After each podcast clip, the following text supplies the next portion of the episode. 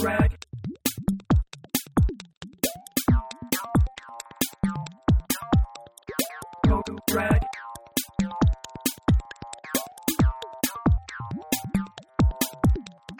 Go rag.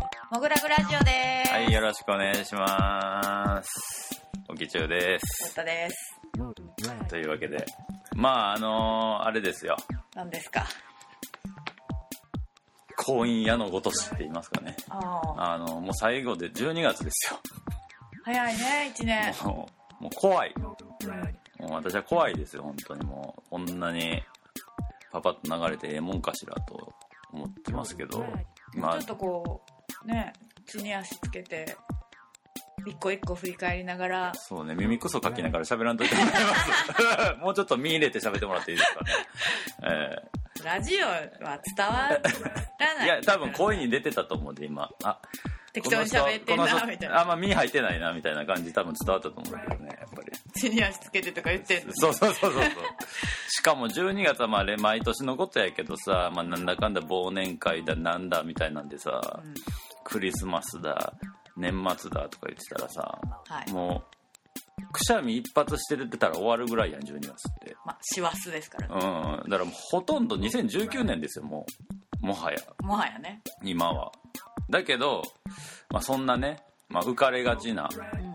この12月に、まあ、モグラグギャラリー的にはやっぱり年間12本企画を売ってるのの、まあ、締めとも言えますからね。やっぱり12月に何をやるんかとか1月に何で開けんのかみたいなのはすごい大事だよね。そう僕らとしてはギャラリーとしてはかなり大事に思ってるこの12月1月やったりもするんでまああの結構ねあの今日はアーティストインタビューなんですけど、はい。ここ数ヶ月は、まあ、ある意味こう変化球な展覧会が重なったというか、まあ、意図的に重ねたんですけどね。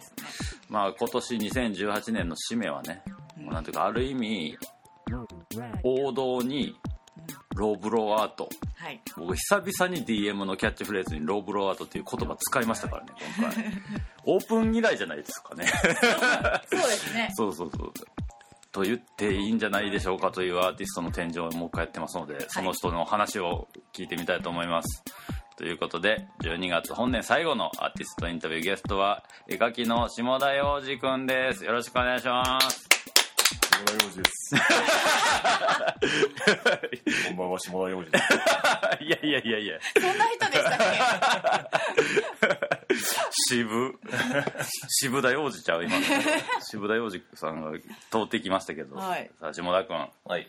モグラグラジオでございます。よろしくお願いします。よろしくお願いしますまあね、うちで個展をする以上はここでね、うん。あの一応こうインタビュー音声でうん。こう作家のまあプロフィールとかまあどういう思いで今回の展覧会に至ったかみたいなのを、はいまあ、聞いて、まあ、それまあそれを聞きながら、まあ、この展覧会見てもらうことでちょっと鑑賞のヒントになるようなね、ね。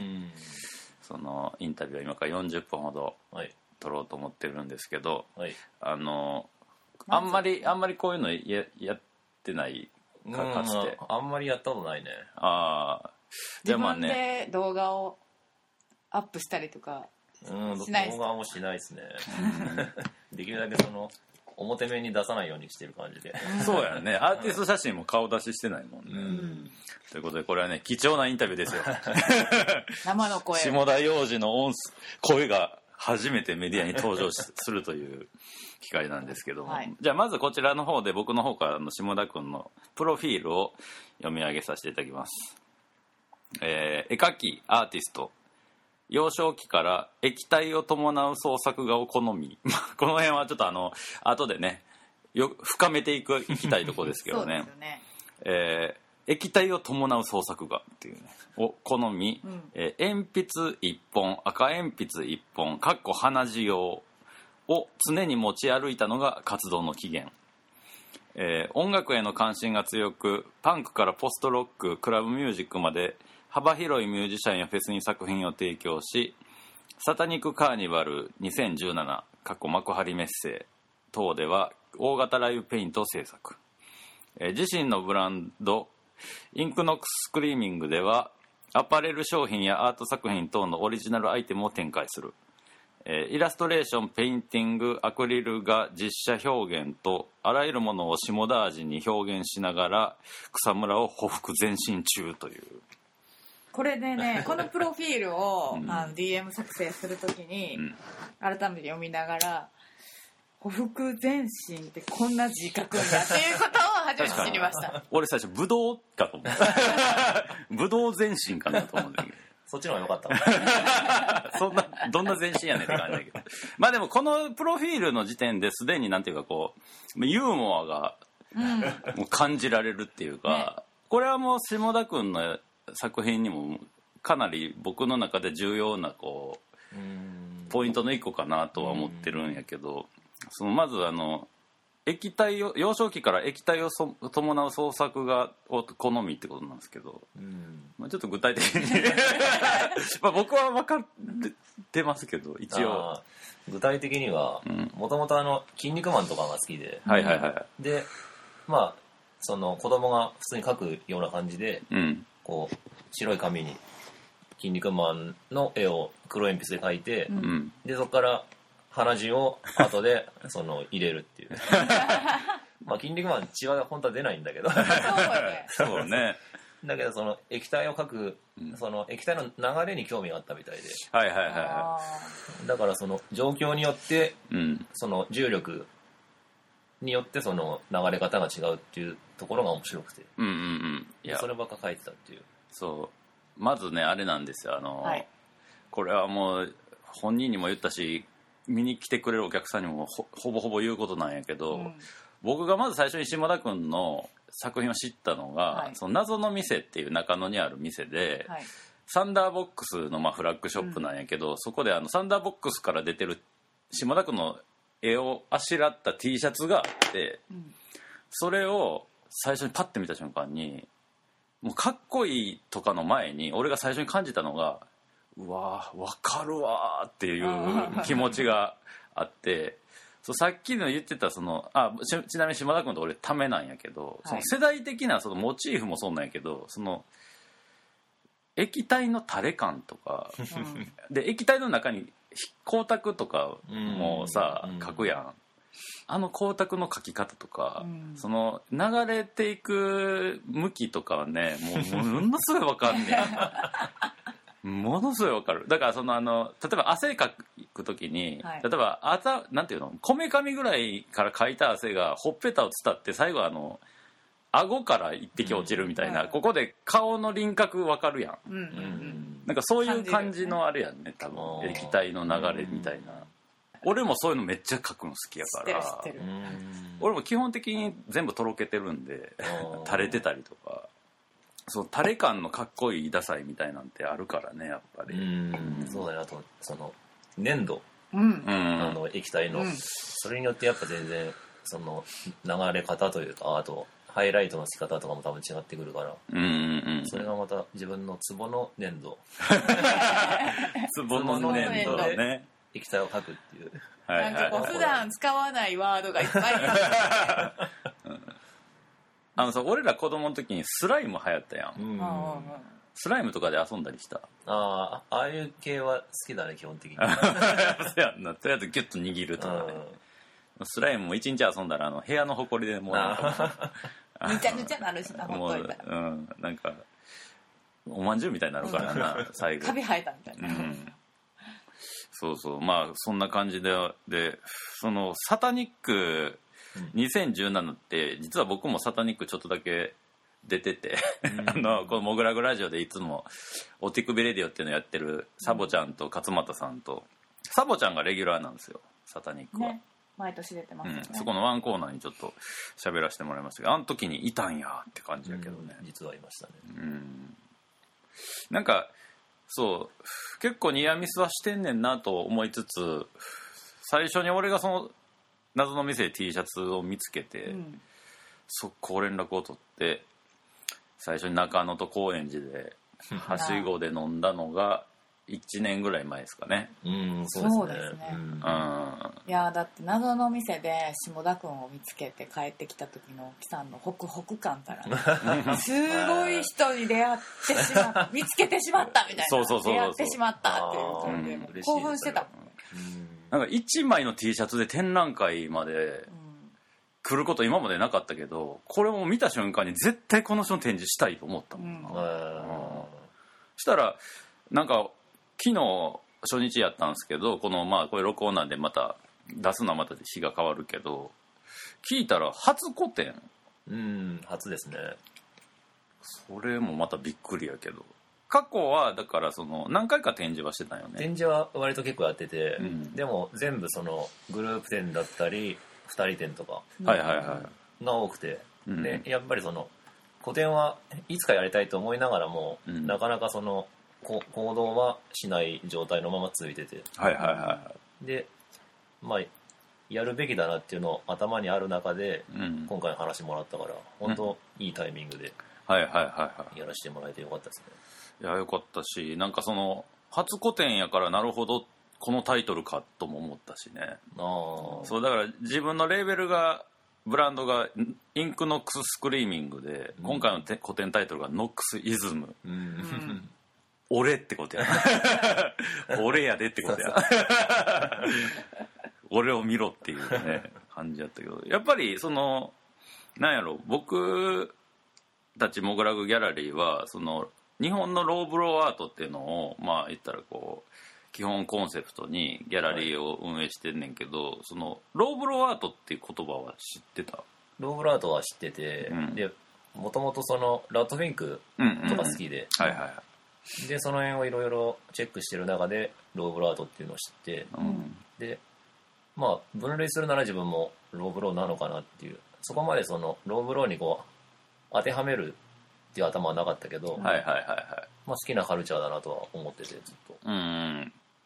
そのだからほんまにまあ全然違う場所で生まれ育って多分聴いてる音楽とか好きな音楽とかも微妙に違ったりすると思うけど、うん。影響を受けてきたカルチャーでいうとその、まあ、ゲーム的なものやったりミニ四駆とかゾイドとかそういうモチーフがこう中に入ってながら、まあ、どっかでこうさなんていうのそのいわゆるお絵描きからもうちょっとこう具体的に描いていきたいなっていう世界観の方向性が大体こう中学ぐらいになると見つかってくるやん。うん。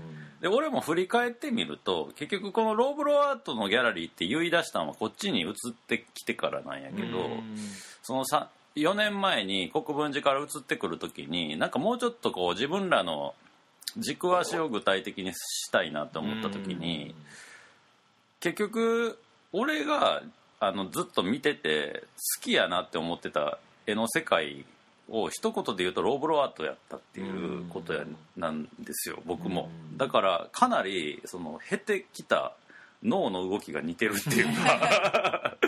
そうそうなんかそんな感じついついで気になってしまうものが似てき似てたんですよね、うん。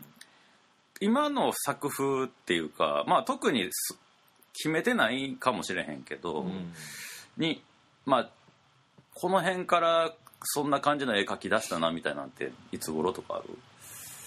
いつ頃なんだろうな。でもやっぱりそのもともとドロドロが好きだったから、はいはいはい。その線の雰囲気は割とグラデーションの感じでこうう移り変わってはいったけど、はいはいはいはもう20代の前半ぐらいからは多分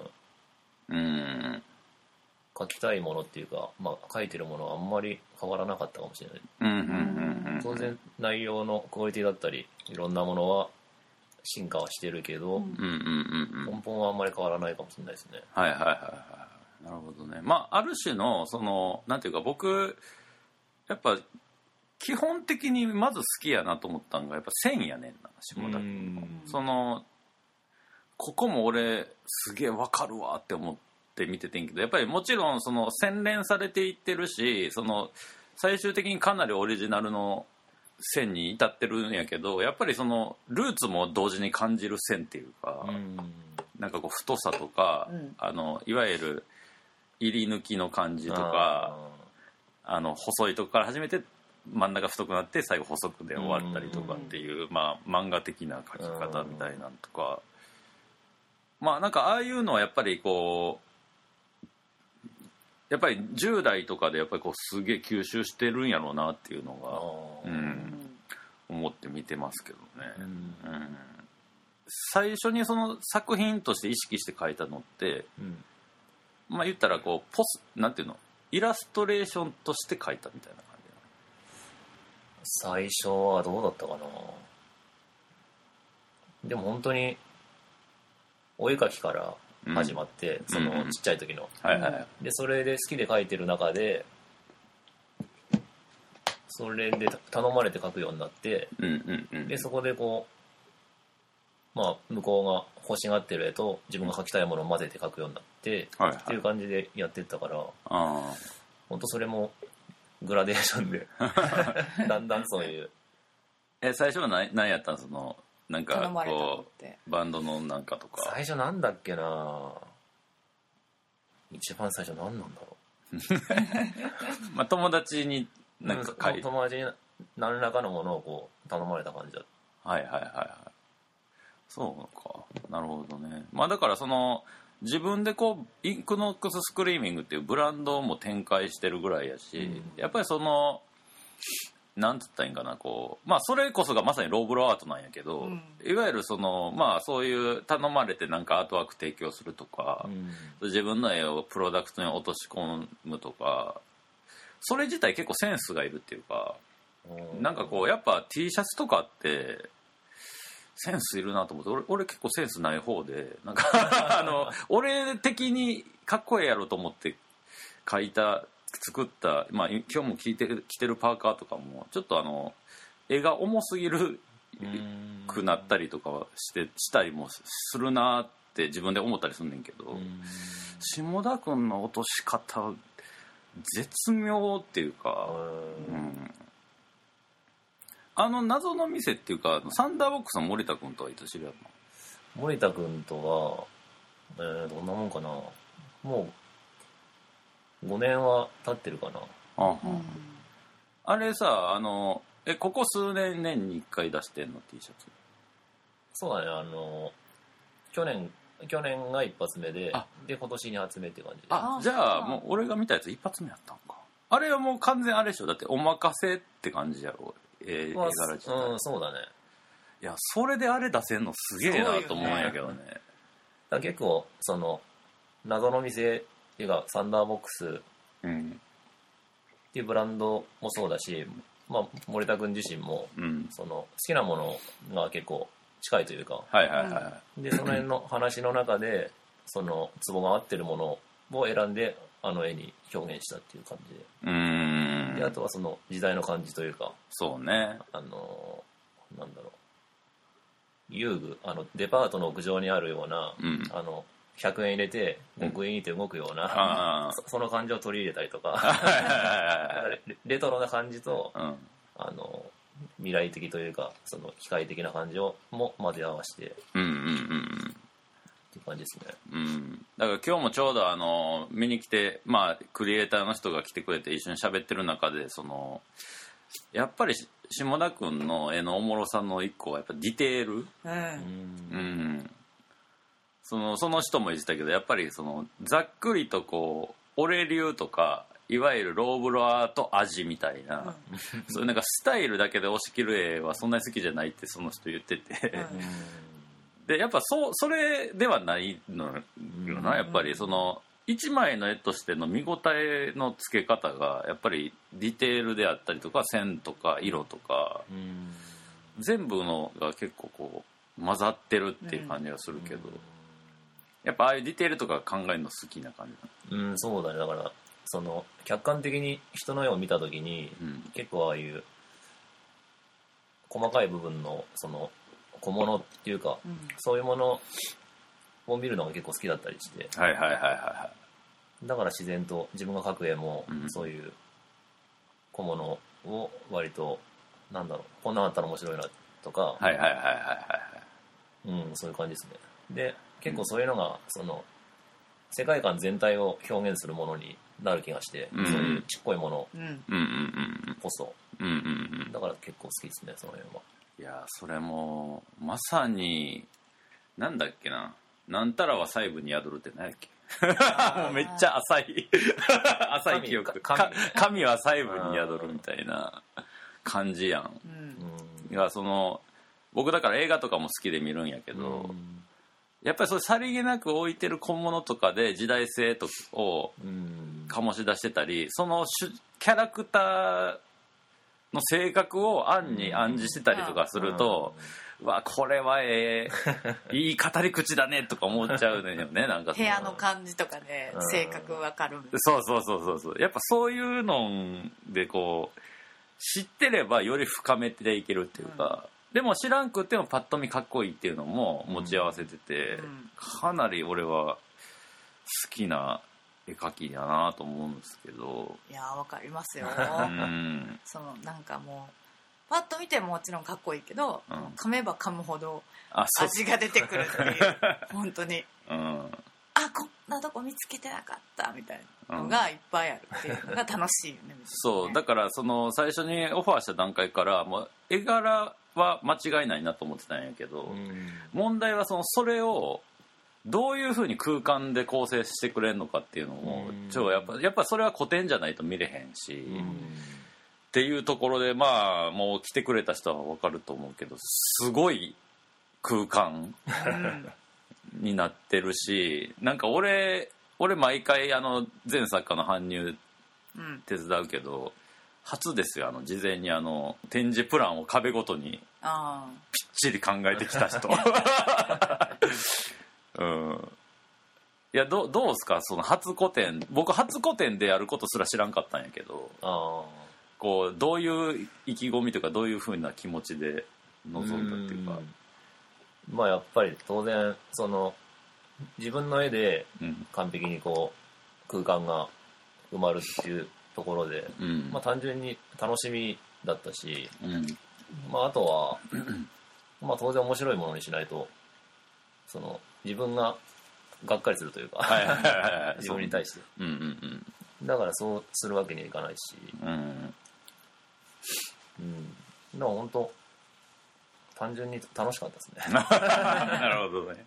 考えるのも楽しかったし。はいはい過去のグループ展とか2人展とかってギャラリーに限らへんかったって感じ？空間としては。過去のやつは基本的にギャラリーでやってて。あはいはいはい。あなるほどねいやでもまあなんやろなんか前さあのなんなんか美容院かなんかに作品提供したりみたいなとか言ってたやん。だからなんかそういうなんていうかギャラリーじゃない空間に自分の絵ポンと置いたらどう見えるかみたいなのとかも、うん。なんか割とこの人知ってんなっていう感じもするっていうかそのだからあのまあ言ったらギャラリーって作品を売るわけやから、うんその買った人はその1個の作品を自分の生活空間なりにこう展示展示というか飾るわけやねんけど、そこがあのちゃんとあの紙のやつとかは額装されてたりとか、うんちゃんとあのしかも作品ごとに、まあ、偶然なのか狙ってんのかちょっと分からへんけど例えばフレこの絵はフレームとマットが黒で統一されてるとかあそういうなんかトータルのい一個一作品ずつのこうなんていうかデザイニングもーうん。割と親切やなと思って。そうやね。へー。なんかほ本当にナチュラル本絵描きみたいな人って描くことが好きそうやから描いたらそれでまあそれ自体がおざなりとは言わへんけど、うん。なんか誰かの手に渡った時にどうなっていくかみたいなところまでは別に考えてないっていう人がやっぱり多いと思うね、うんその辺はやっぱあれなんかなそのかつてだからその普通に絵を描くのとそのプロダクトとかブランド展開みたいなのを自分でやってるとかの経験値がやっぱ生きてたりするんかうーんどうなんだろう。だから結構その人の展覧会とかを見るときに、なはいはいはい。やっぱああいう額とかってすげえ大事な気がしてて、はいはいはい。あとあのマットマットをこう設置してある感じが割と好きで、はいはいはいなんはかその高級感がうん。違ってくるというか、いうん。だから1枚でこうベタっと紙があるよりもうん。あのマットがあることでその物感というかうんうん。見栄えが全然違うし、うん。それが結構自分が好きだから。はいはいはい。でそのその辺を内容と合わせたっていう感じはありますね。はいはいはいはいはいまあ今回はだからそのあの肉筆がっていうかまあ普通にペインティングと、まあ、あとはなんかそのあれ結構新鮮やったけどドローイングにこう薄いあ淡い水彩で 描いた紙のやつとかあがあったり、あれびっくりした。うん、とまあキャンバスに出力したものと紙に出力したものがまあ中心にはなってるんやけどそこのなんていうかこうアウトプットみたいなんてなんかこうかいつ意識するの？書く時に。あーでも最初その案を出すというかうん。ラフの段階でスケッチブックに書いてるような時はう、ん。まあものによってなんだけどうん。最終的なその仕上げの線まで決まってることはそんなになくて。はいはいはいはでそのラフがまあ固まった段階でうん。最終的にこうどこに着地させるかみたいなことを考える感じだからいうんうんうんだからそれぞれ進めながらどこにこう着地させるかっていうことを決めていく感じかな。ああなるほどね。で今回だからちょっとあの特別ちょっと異種異彩を放ってるのはあのゴッホ。なんやけど。B, B ですね。B, B ね。B ことゴッホ。あれとかだって変な作品やんあれ。こう。そうやんな。だってデジタルでこうペイントしたやつをキャンバスにプリントアウトしたのを、うん。キャンバスをカットして そのペペってこうなんていうかドローイングで描いたボディの上顔のとこにそれを乗せて額装するっていう、うん。しかもあれがあのコインケースにも展開されてたりとかするやん、あれコインあれだからゴッホ作ってる時にあここコインケースにしたらおもろそうみたいなの浮かんだりするしてた。ゴッホはもともとその落書きであれ書いたやつで、うん。うんで特にその何に使うとかはなくて、うん。ああ。で今回個展やるってなってでゴッホはあれ個人的にかなり気に入ってたからはいはいはい。ななんか使いたいなと思って。はいはいはで考えた時に割とあのその今完成したあの B の状態い、うん。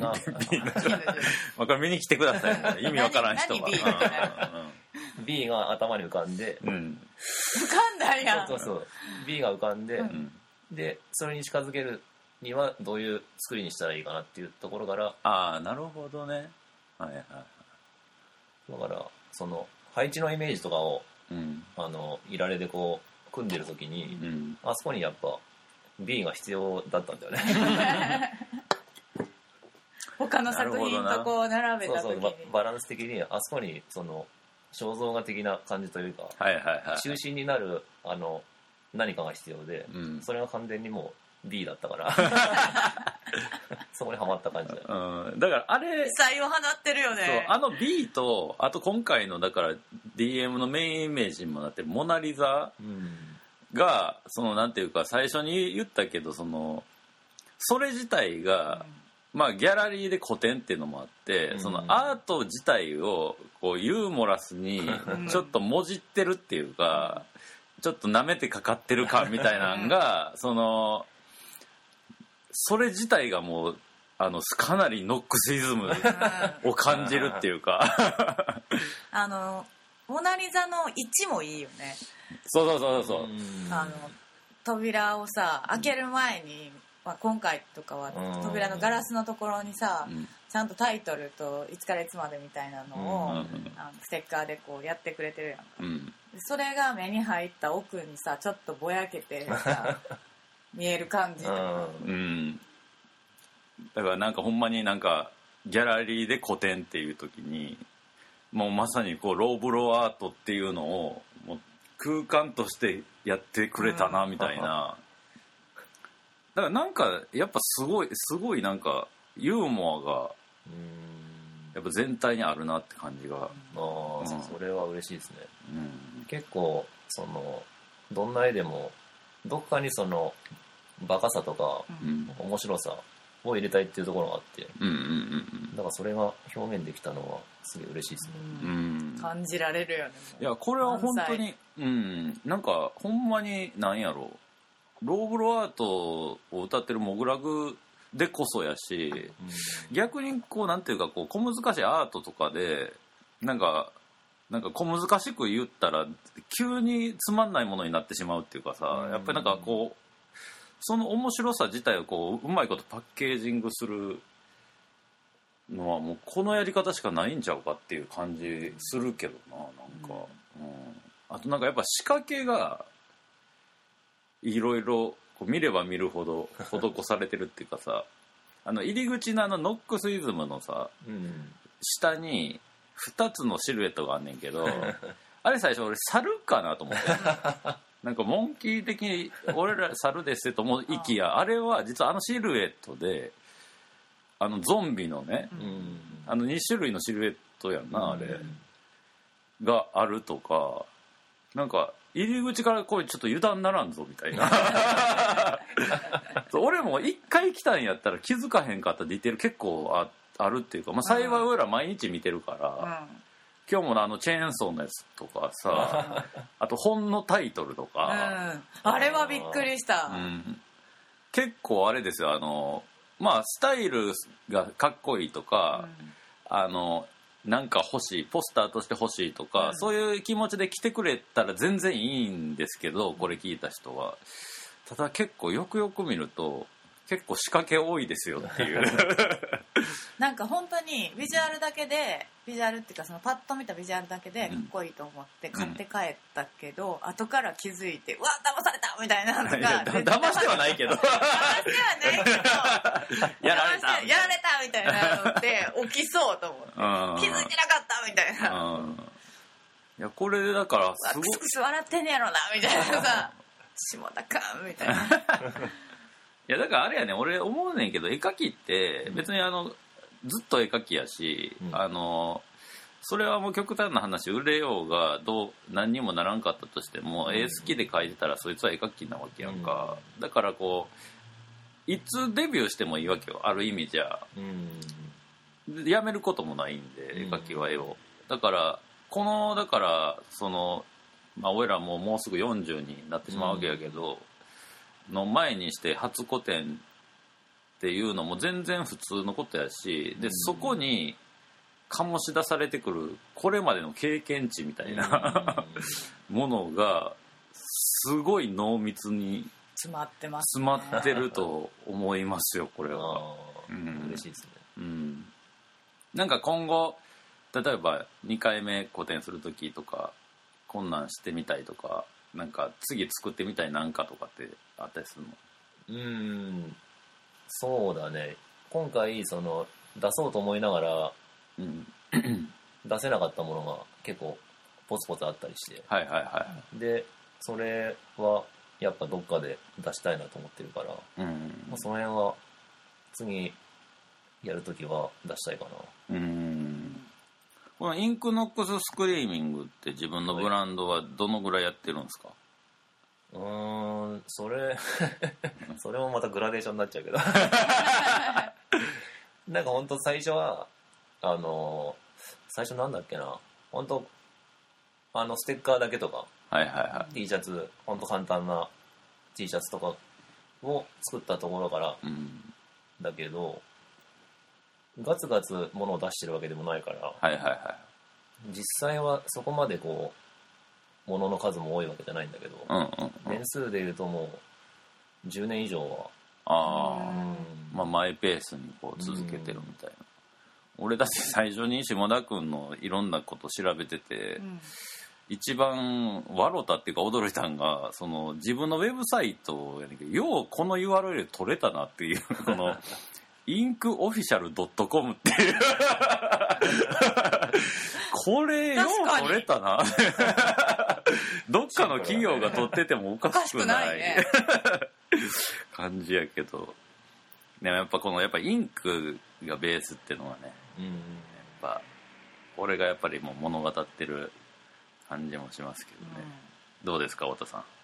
大好きなものが来たなって感じですね まあもう我らももうモグラグギャラリー御徒町に移ってきても3年半ぐらいで、うん。まあいろんな展示ししたけど本当にもうほんまにもう超ど真ん中剛速球。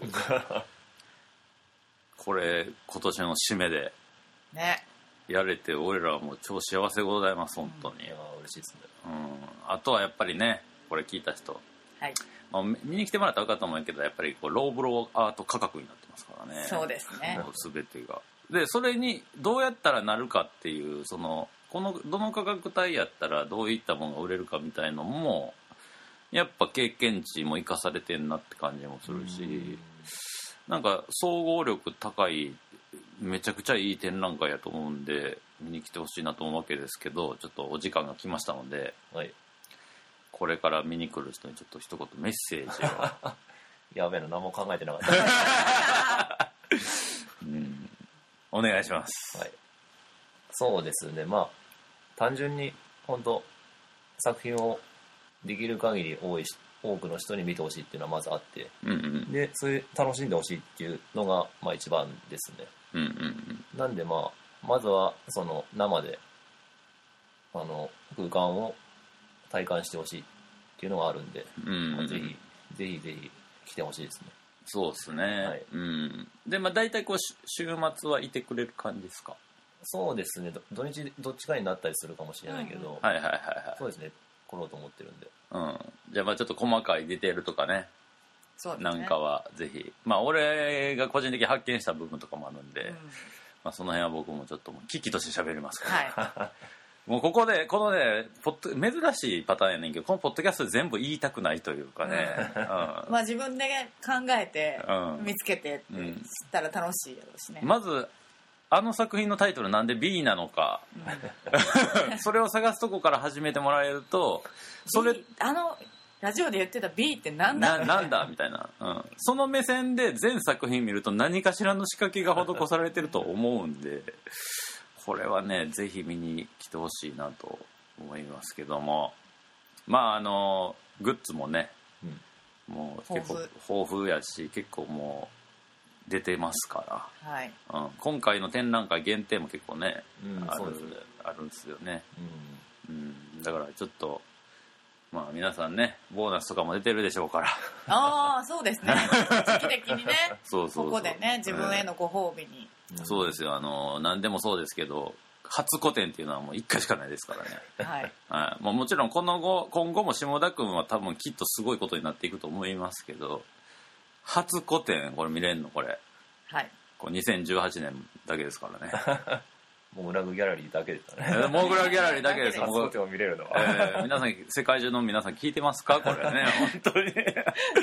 いやマジで。これをマストで来てもらってやっぱもうまあめちゃくちゃ端的にこれをきっかけにモグラギャラリーしてくれた人は要するにこういう人を扱うギャラリーと思ってくれていいです、そうです。これこまあ、ういう、絵だけじゃなくって、うん。そういう脳みその使いなん展開の仕方みたいそう。なする作家さんを求む。そう。ね。そうそういうののバリエーションとして他の作家も扱ってますっていう感じなんで、まあ本当にあのこのノックスイズムえっと23日までですからね。はいぜひ来ていただきたいなということでございましたこれぞローブロアート。はい。ということで今月のアーティストインタビューは絵描きの下田洋二くんでした。ありがとうございました。